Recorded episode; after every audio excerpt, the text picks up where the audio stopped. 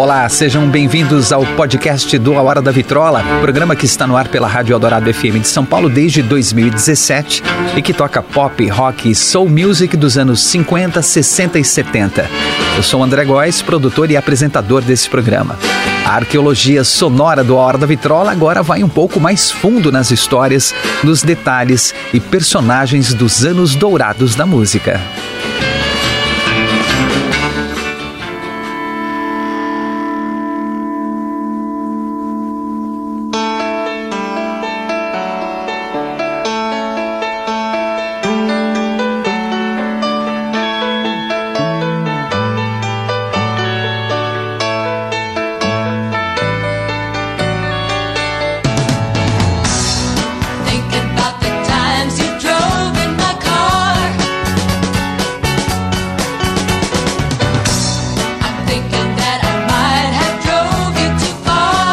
Dos séculos, tanto homens quanto mulheres contribuíram para o avanço da sociedade e para melhorar a vida das pessoas. Seja na área das ciências, nas artes, na medicina, na política ou qualquer outra, a colaboração das mulheres é tão importante quanto a dos homens. Sabe o colete à prova de balas? Invenção de uma mulher, a cientista Stephanie Kwolek. E a comunicação sem fio, que permite você interagir nas redes sociais, conversar pelo celular e ouvir este podcast pela internet, também foi uma mulher. A atriz austríaca Heidi Lamar, sim, uma atriz de Hollywood que também era inventora. Sabe a seringa que salvou a vida de muita gente com a vacina? Ideia de mais uma mulher, a inventora Letitia Mumford. Tudo bem, eu sei que as seringas já existiam muito antes, mas o modelo com pistão ou êmbolo, como alguns preferem chamar, foi criação dela, facilitando a aplicação com uma mão só. Uma grande melhoria na medicina.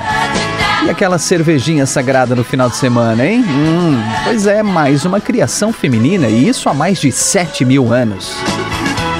Mas por que é tão difícil lembrar do nome de uma mulher importante na história? Será que são tão poucas assim? Não. Pelo contrário, elas são muitas, apenas não tiveram o devido reconhecimento ou tiveram de transferir o mérito da descoberta ou invenção para um homem para que aí sim tivessem credibilidade. Isso porque a história sempre foi contada por homens, escrita por homens, sob o ponto de vista masculino. Com tudo isso, fica no imaginário da sociedade que somente homens, entre aspas, fazem coisas incríveis. Mas as mulheres também fazem e sempre fizeram. E na música não é diferente. É tão comum a gente dizer assim: ah, o produtor fez um ótimo trabalho nessa gravação, ou então esse baterista toca muito, ou ainda o dono dessa gravadora tem uma visão de negócio incrível, não é mesmo? Então, a gente se acostumou a pensar de forma até inconsciente que são homens ocupando esses lugares. Ora, por que não naturalizamos pensar é dizer a produtora, a baterista, a dona da gravadora? Pois saiba que elas existem. Produtoras, donas de gravadoras, mulheres incríveis na bateria, na guitarra, no baixo, mulheres multi-instrumentistas. São muitas, muitas mesmo. E neste episódio do podcast do A Hora da Vitrola, vamos apresentar algumas delas. É apenas uma pequena amostra dessas mulheres da música talentosas, influentes e admiradas. Algumas eu tenho certeza que você se lembra, outras vai conhecer a partir de agora. Seja atrás de uma bateria, operando uma mesa de som ou criando riffs incríveis de guitarra, não importa. Lugar de mulher é onde ela quiser.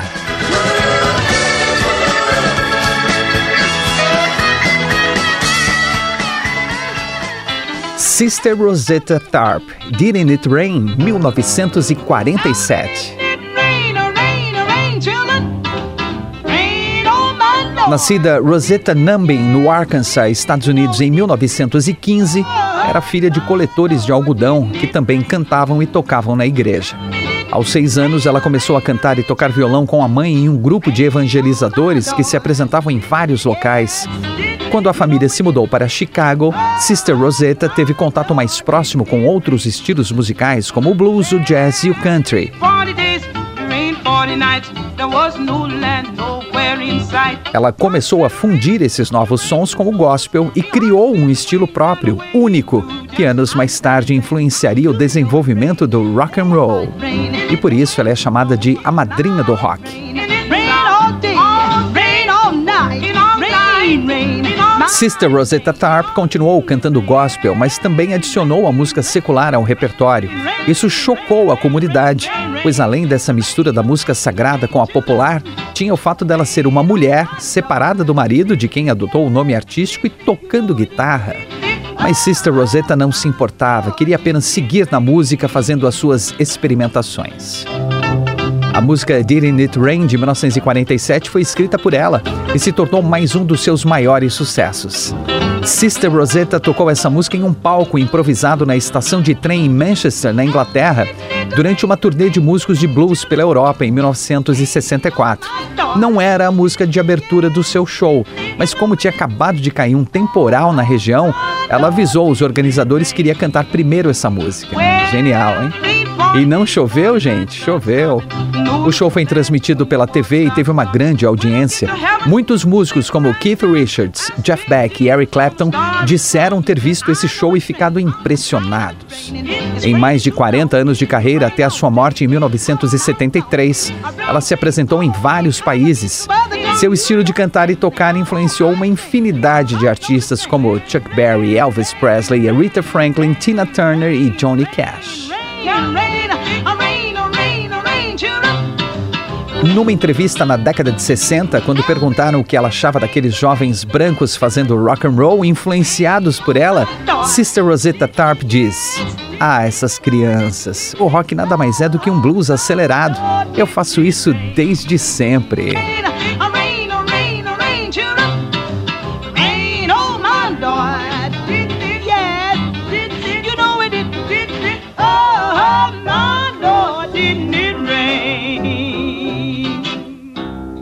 Big Mama Thornton, Hound Dog, 1952.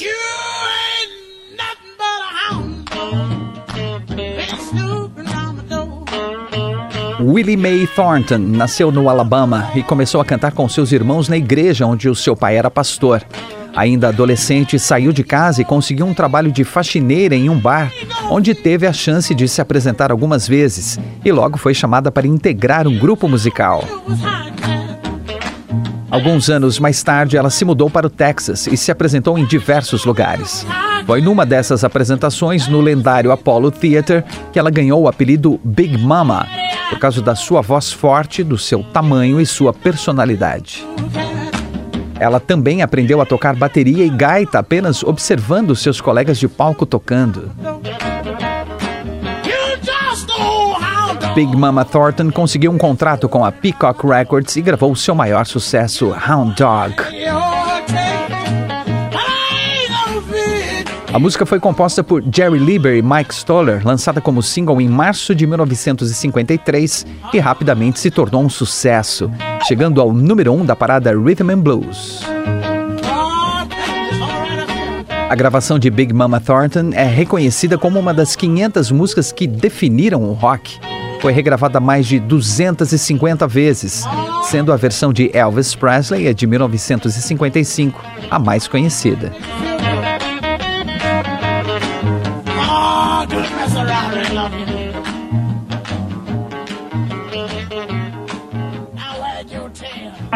Cordell Jackson, Rock and Roll Christmas, 1956.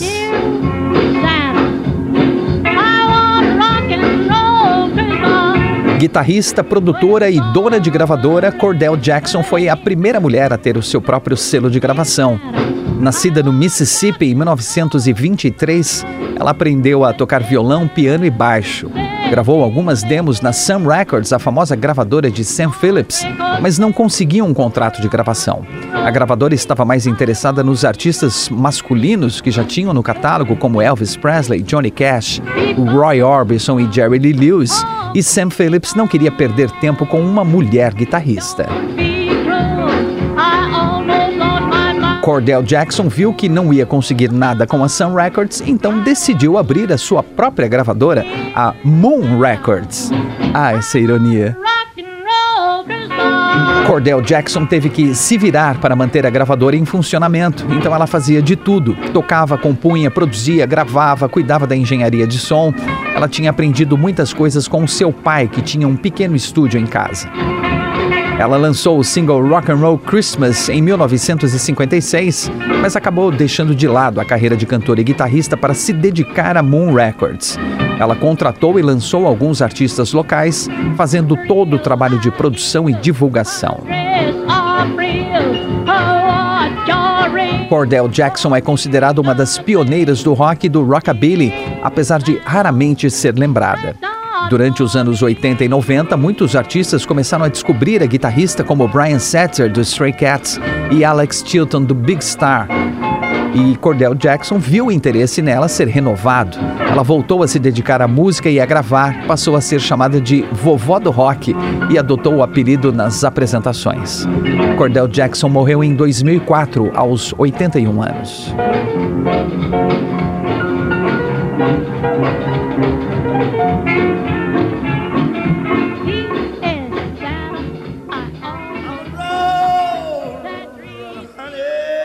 Bo Diddley, Roadrunner, 1960.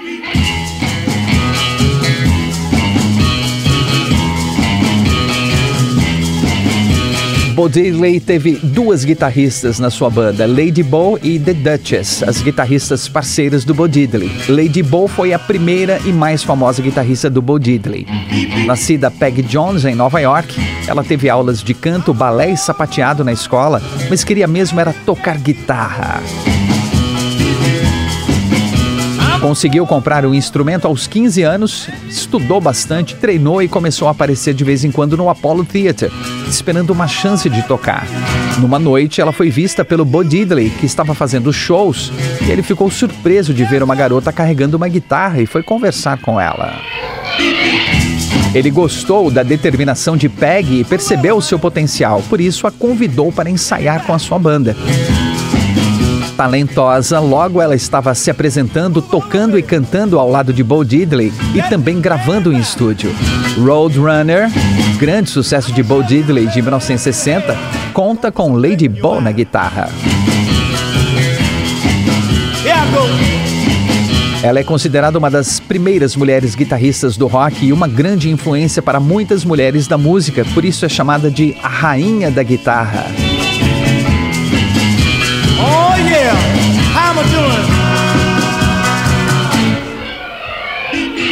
Em 1962, Lady Bo saiu da banda de Bo Diddley para seguir a sua carreira. Ela tinha um grupo chamado The Jewels, também gravou como artista solo e trabalhou como guitarrista de estúdio. Bo Diddley então convocou Norma Jean Wofford, uma jovem guitarrista iniciante e muito carismática, para ocupar a vaga. Para evitar o assédio do público e também a revolta dos fãs de Lady Bo, ele apresentou a nova integrante como sua irmã e apelidou de The Duchess, a Duquesa. The Duchess fez parte da banda de Bo Diddley por quatro anos, tocando, cantando e dançando no palco, fazendo tudo o que o Bo Diddley fazia, só que de salto alto. Ela também gravou quatro álbuns com ele e deixou o grupo em 1966 para se casar. Tanto Lady Bo como The Duchess foram grandes inspirações para mulheres que queriam ter um papel importante em uma banda, tocando algum instrumento em vez de ter como a única opção ficar no fundo com um vestido bonito fazendo backing vocal. As duas guitarristas voltaram a tocar com Bo Diddley ocasionalmente para a alegria do público. Ele tinha um grande respeito e consideração por elas e fez o que nenhum homem fazia naquela época: reconheceu o talento delas e as colocou para brilhar ao seu lado.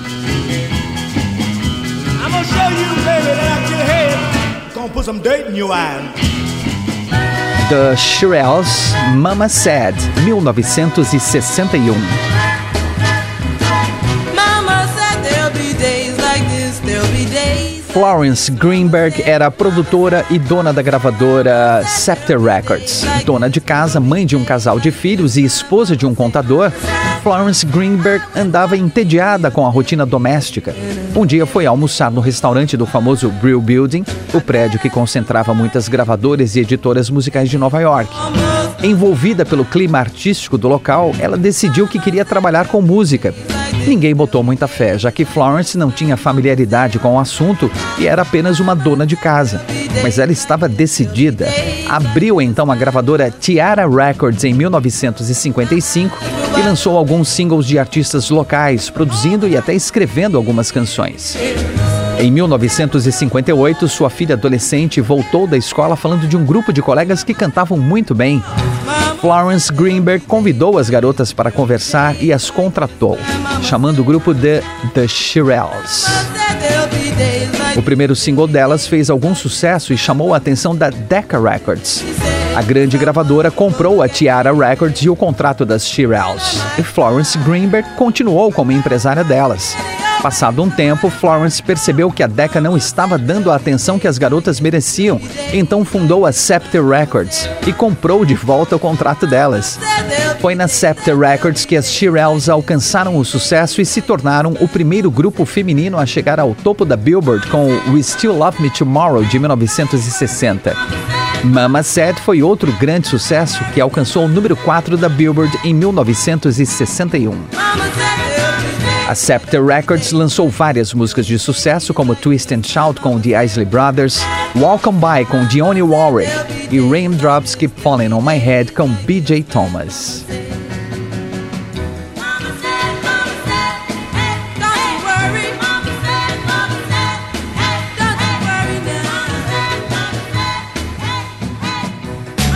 Stevie Wonder, Uptight, Everything's Alright, 1965.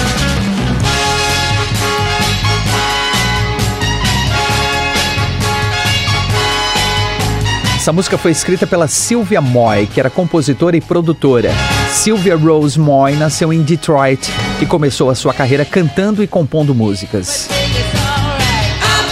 Ela foi vista por Marvin Gaye e Mickey Stevenson durante uma apresentação em um clube e eles a convidaram para integrar o time da Motown.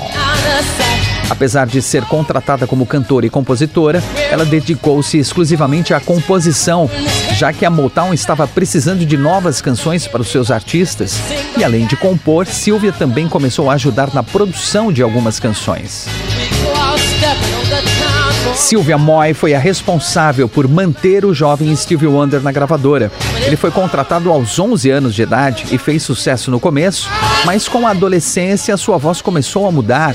As músicas não chamavam mais a atenção do público e Barry Gordy, dono da Motown, chegou a pensar em dispensá-lo. Assim que soube disso, Sylvia Moy interferiu, pedindo mais uma chance para o jovem cantor. Barry Gordy combinou com ela que o próximo single tinha que ser um sucesso, do contrário, ele dispensaria o garoto. Sylvia Moy então sentou-se com Stevie Wonder, começou a analisar algumas composições e escolheu um rascunho de música que ele tinha feito, que só tinha uma estrofe. Ela escreveu a letra, ajustou a harmonia e deu o nome de Uptight Everything's Alright. A música foi finalizada com o compositor Henry Cosby e o próprio Stevie Wonder. Gravada com o acompanhamento dos Funk Brothers, Uptight Everything's Alright foi lançada como single em novembro de 1965. A música foi um grande sucesso, alcançou o número 3 da Billboard Hot 100 e número 1 na parada R&B. Mais ainda, foi indicada ao Grammy em duas categorias: melhor gravação e melhor performance vocal, a primeira indicação da carreira de Stevie Wonder. Barry Gordy ficou feliz com o sucesso da música, claro. Stevie Wonder renovou seu contrato com a Motown e Sylvia Moy passou a integrar o time de confiança na produção da gravadora.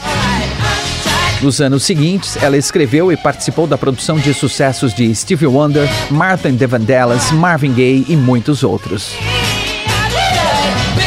Nos últimos anos de vida, Sylvia Moy deu aulas de música e produção em escolas de Detroit e manteve um estúdio independente para ensinar técnicas de gravação a jovens carentes.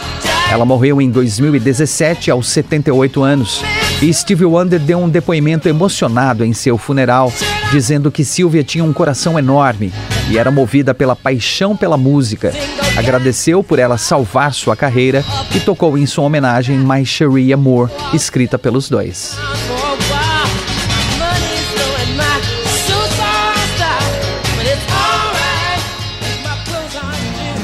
Ike and Tina, River Deep Mountain High, 1966.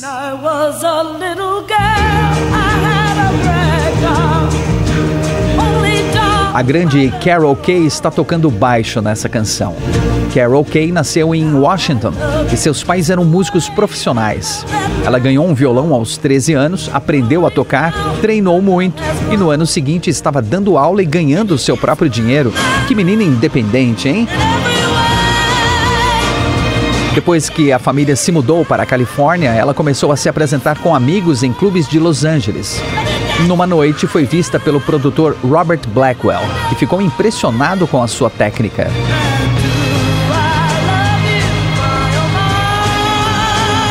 Ele a convidou para tocar na sessão de gravação de Summertime de Sam Cooke. Percebendo que ganhava mais dinheiro tocando em gravações do que em shows, ela se ofereceu para outras sessões.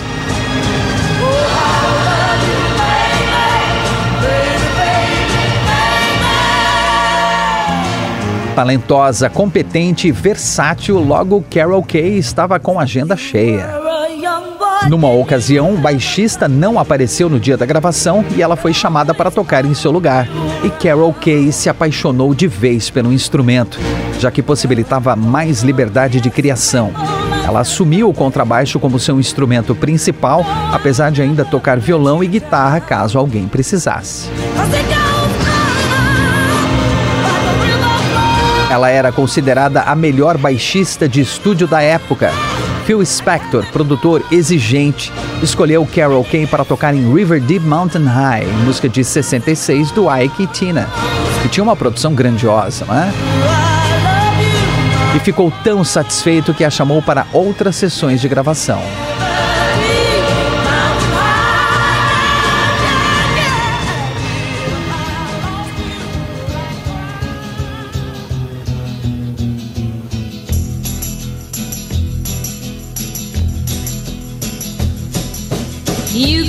Carol Kay era a única mulher na The Wrecking Crew, grupo de músicos de Los Angeles que tocaram em vários sucessos. Ela participou de mais de 10 mil gravações, incluindo os sucessos La Bamba de Rich Valens, You've Lost That Loving Feeling dos Righteous Brothers e These Boots Are Made for Walking de Nancy Sinatra. These boots are made for walking, and that's just what they'll do.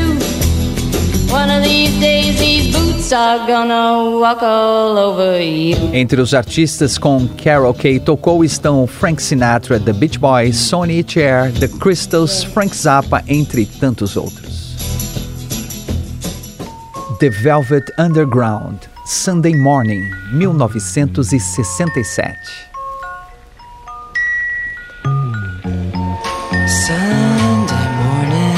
Maureen Mo Tucker nasceu em New Jersey, nos Estados Unidos, e decidiu que queria ser baterista, inspirada pelas bandas de rock que ouvia.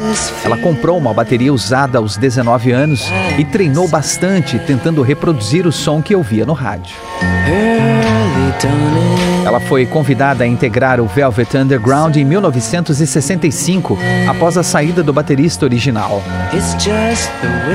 Maureen Tucker foi uma das primeiras mulheres bateristas em uma banda de rock e se destacou por seu jeito minimalista de tocar. Ela tinha um estilo próprio, tocava de pé usando uma bateria simplificada, sem pratos nem chimbal e com um bumbo deitado e preferia tocar com baquetas mais grossas, com ponteira de feltro, os martelinhos, né, em vez do modelo comum.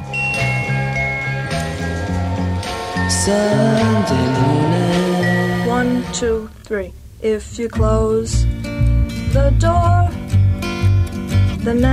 Lou Reed, o vocalista e guitarrista, dizia que Mo Tucker foi uma das responsáveis por criar o som único do Velvet Underground. Ela dizia que seu compromisso era com a música e o ritmo e não fazer evoluções incríveis na bateria.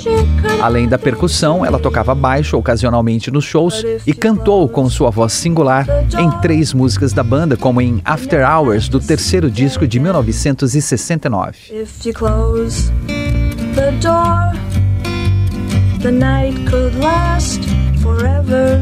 Sua bateria característica pode ser ouvida em Sunday Morning, um dos maiores sucessos do grupo. É a faixa de abertura do disco de estreia deles, chamado The Velvet Underground e Nico, de 1967, o famoso disco da banana. Maureen deixou a banda em 1970 quando engravidou e retornou um ano depois.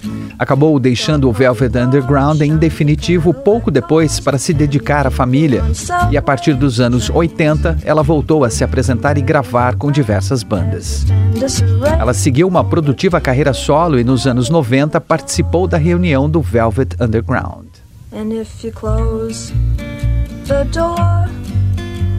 the night could last forever. Leave the sun shine out and say hello to never.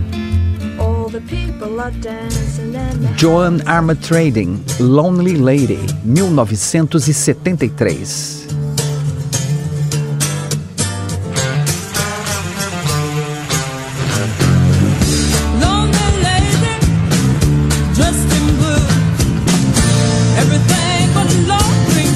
Joan Anita Barbara Armatrading nasceu na ilha caribenha de St. Kitts e se mudou com a família para Birmingham, na Inglaterra, ainda criança. A mãe começou a ensinar Joan a tocar piano, mas ela queria mesmo era tocar o violão do seu pai. Como ele a proibia, Joan começou a frequentar uma loja de instrumentos usados para treinar nos violões que ela encontrava por lá. Sua mãe acabou comprando para ela um dos violões usados da loja. Joan logo aprendeu a tocar e começou a escrever suas próprias músicas aos 14 anos.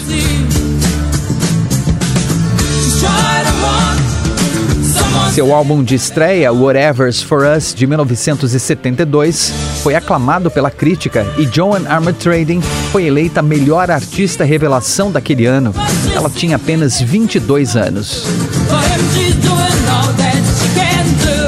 Em seguida, ela assinou o contrato com a A&M Records e lançou diversos sucessos, como Lonely Lady, de 1973, que foi escrita por ela.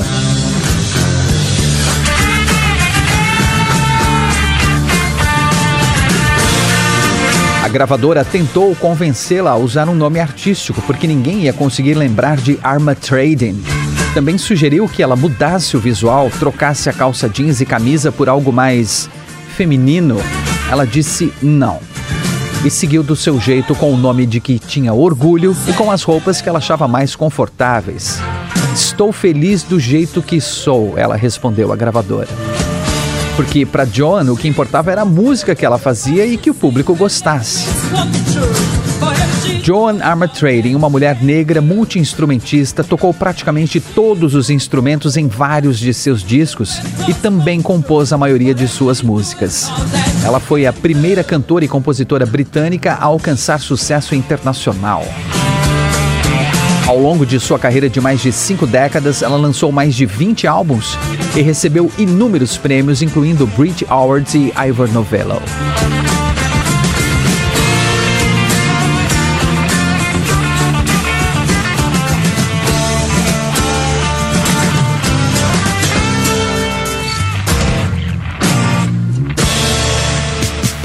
Suzy Quattro, 48 Crash, 1973.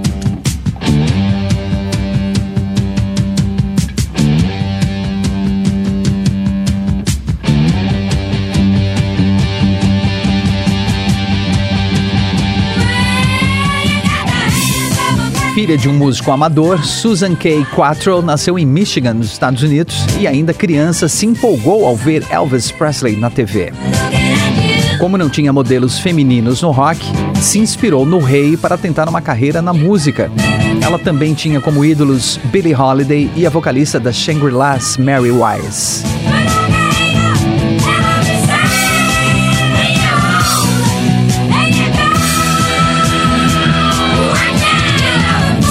Suzy Quatro teve aulas de piano e bateria e aprendeu sozinha a tocar violão e baixo. Tocou na banda do pai por um tempo e depois, já adolescente, fez parte da banda da irmã mais velha, Patty, The Pleasure Seekers. Em 1971, mudou-se para a Inglaterra com a promessa do produtor Mick Most de transformá-la na nova Janis Joplin.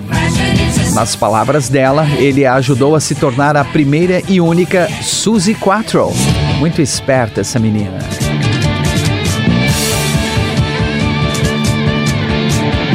Ela é a primeira mulher baixista a se tornar uma estrela do rock e foi uma grande influência para muitas mulheres que encontraram um lugar na música e especialmente no rock and roll, não só cantando, mas também tocando.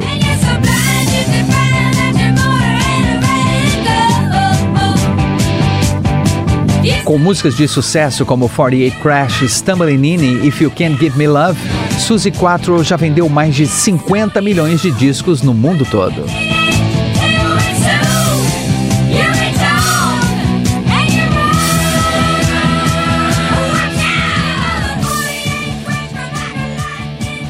The Carpenters, Please Mr. Postman, 1975. Stop, whoa, yes, wait a minute, Mr. Postman. Wait, wait, Mr. Postman. Please, Mr. Postman. Nascida em Connecticut, Estados Unidos, Karen Carpenter começou a participar da banda da escola para fugir da educação física. O que era uma desculpa para cabular a aula acabou gerando um interesse genuíno pela bateria. Empenhada em aprender o instrumento, tornou-se uma excelente baterista, reconhecida por músicos e publicações especializadas. Formou a dupla The Carpenters com seu irmão Richard, que fez grande sucesso entre os anos 60 e 70, com músicas como They Long to Be Close to You, We've Only Just Begun, Top of the World e Please Mr. Postman. Além de grande baterista, não tem como não mencionar a sua voz impecável e cristalina. Um caso raro na música, uma mulher baterista, mais raro ainda uma baterista cantando. Ela sempre aparece na lista de melhores cantores de todos os tempos, mas também na lista das melhores bateristas. Karen Carpenter.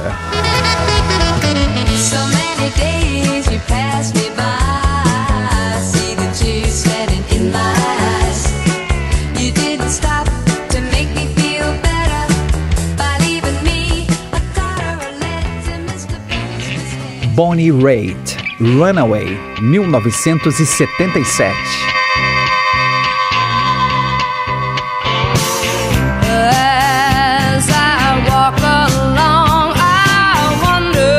Bonnie Lynn Raitt nasceu na Califórnia e teve contato cedo com a música e os palcos através dos seus pais, um ator da Broadway e uma pianista profissional. Ela tinha grande afinidade com o blues e começou a tocar aos 12 anos de idade. Alguns anos depois, Bonnie Raitt começou a se apresentar em bares e clubes e foi descoberta pelo empresário Dick Waterman. Logo, ela estava abrindo shows para ícones do blues como Howlin' Wolf e Fred McDowell e não demorou para chamar a atenção de uma gravadora, no caso, a gigante Warner Bros. Além de sua voz intensa, Bonnie Raitt conquistava o público com sua técnica na guitarra, especialmente a slide guitar, que consiste em deslizar pelas cordas um pequeno tubo de metal, né, o bottleneck. No passado era o gargalo da garrafa. A música Runaway, versão da música de Del Shannon, é do seu sexto disco, Sweet Forgiveness, de 1977, e foi o seu primeiro sucesso, alcançando o número 57 da Billboard.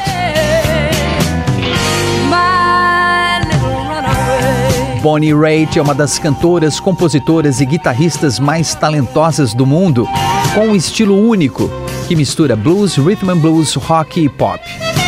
Ela é considerada uma das 100 melhores guitarristas do mundo e na lista da revista Rolling Stone, ela e Johnny Mitchell são as únicas mulheres. Em sua carreira de 50 anos, ela lançou mais de 20 álbuns e ganhou inúmeros prêmios, incluindo 12 Grammy.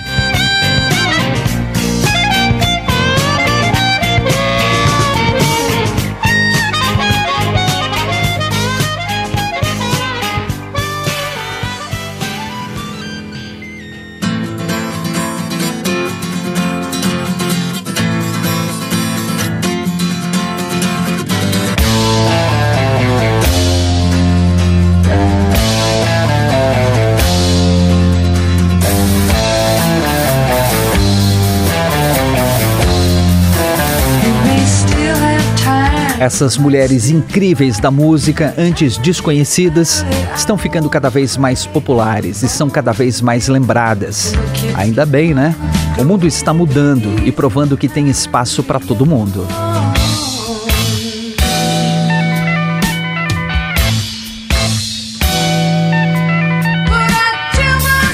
E o mais importante, elas seguem inspirando outras mulheres e incentivando que mostrem seu talento sem medo. As novas gerações de garotas já chegam sabendo que podem ocupar os lugares que quiserem e exercer as atividades que gostarem. Quanto mais diversidade em todos os sentidos, melhor. A cena musical agradece e a gente também. Se alguém ainda duvida, que fique claro: na música, na ciência, no esporte, nas artes, na política, não importa. Lugar de mulher é onde ela quiser.